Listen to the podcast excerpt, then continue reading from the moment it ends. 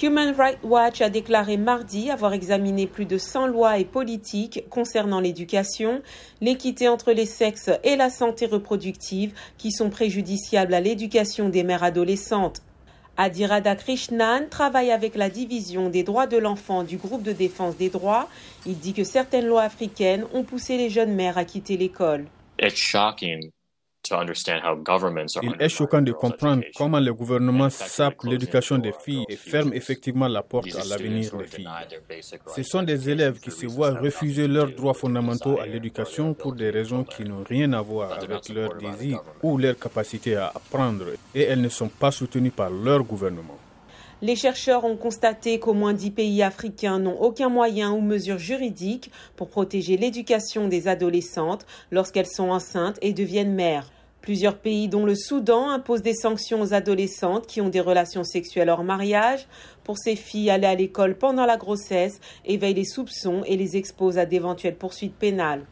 Hannibal Ouaifo est le président de l'association du barreau africain. Il dit que les normes culturelles sont principalement à blâmer pour les jeunes mères qui ne poursuivent pas leur études. Ces problèmes concernent les familles, la société et la communauté. Je ne pense pas qu'il y ait de loi spécifique interdisant aux gens de retourner à l'école. Je pense que nous devons délibérément encourager les filles africaines à retourner à l'école. Nous devons faire activement et délibérément campagne pour que cette grossesse chez les adolescentes ne signifie pas qu'elles doivent abandonner l'école ou abandonner l'éducation formelle. Sinon, s'il existe des lois en vigueur interdisant à une mère adolescente de retourner à l'école, nous aimerions les connaître et y travailler. Du côté positif, selon Radhakrishnan, 38 pays d'Afrique ont des lois qui protègent l'éducation des femmes enceintes et des jeunes mères. Beaucoup plus de pays ont des cadres positifs que de pays qui n'en ont pas ou qui ont des mesures discriminatoires. Nous avons vu des élèves exclus parce que les enseignants ne savent pas si la loi positive existe ou les parents ne savent pas qu'il y a de grandes leçons à apprendre.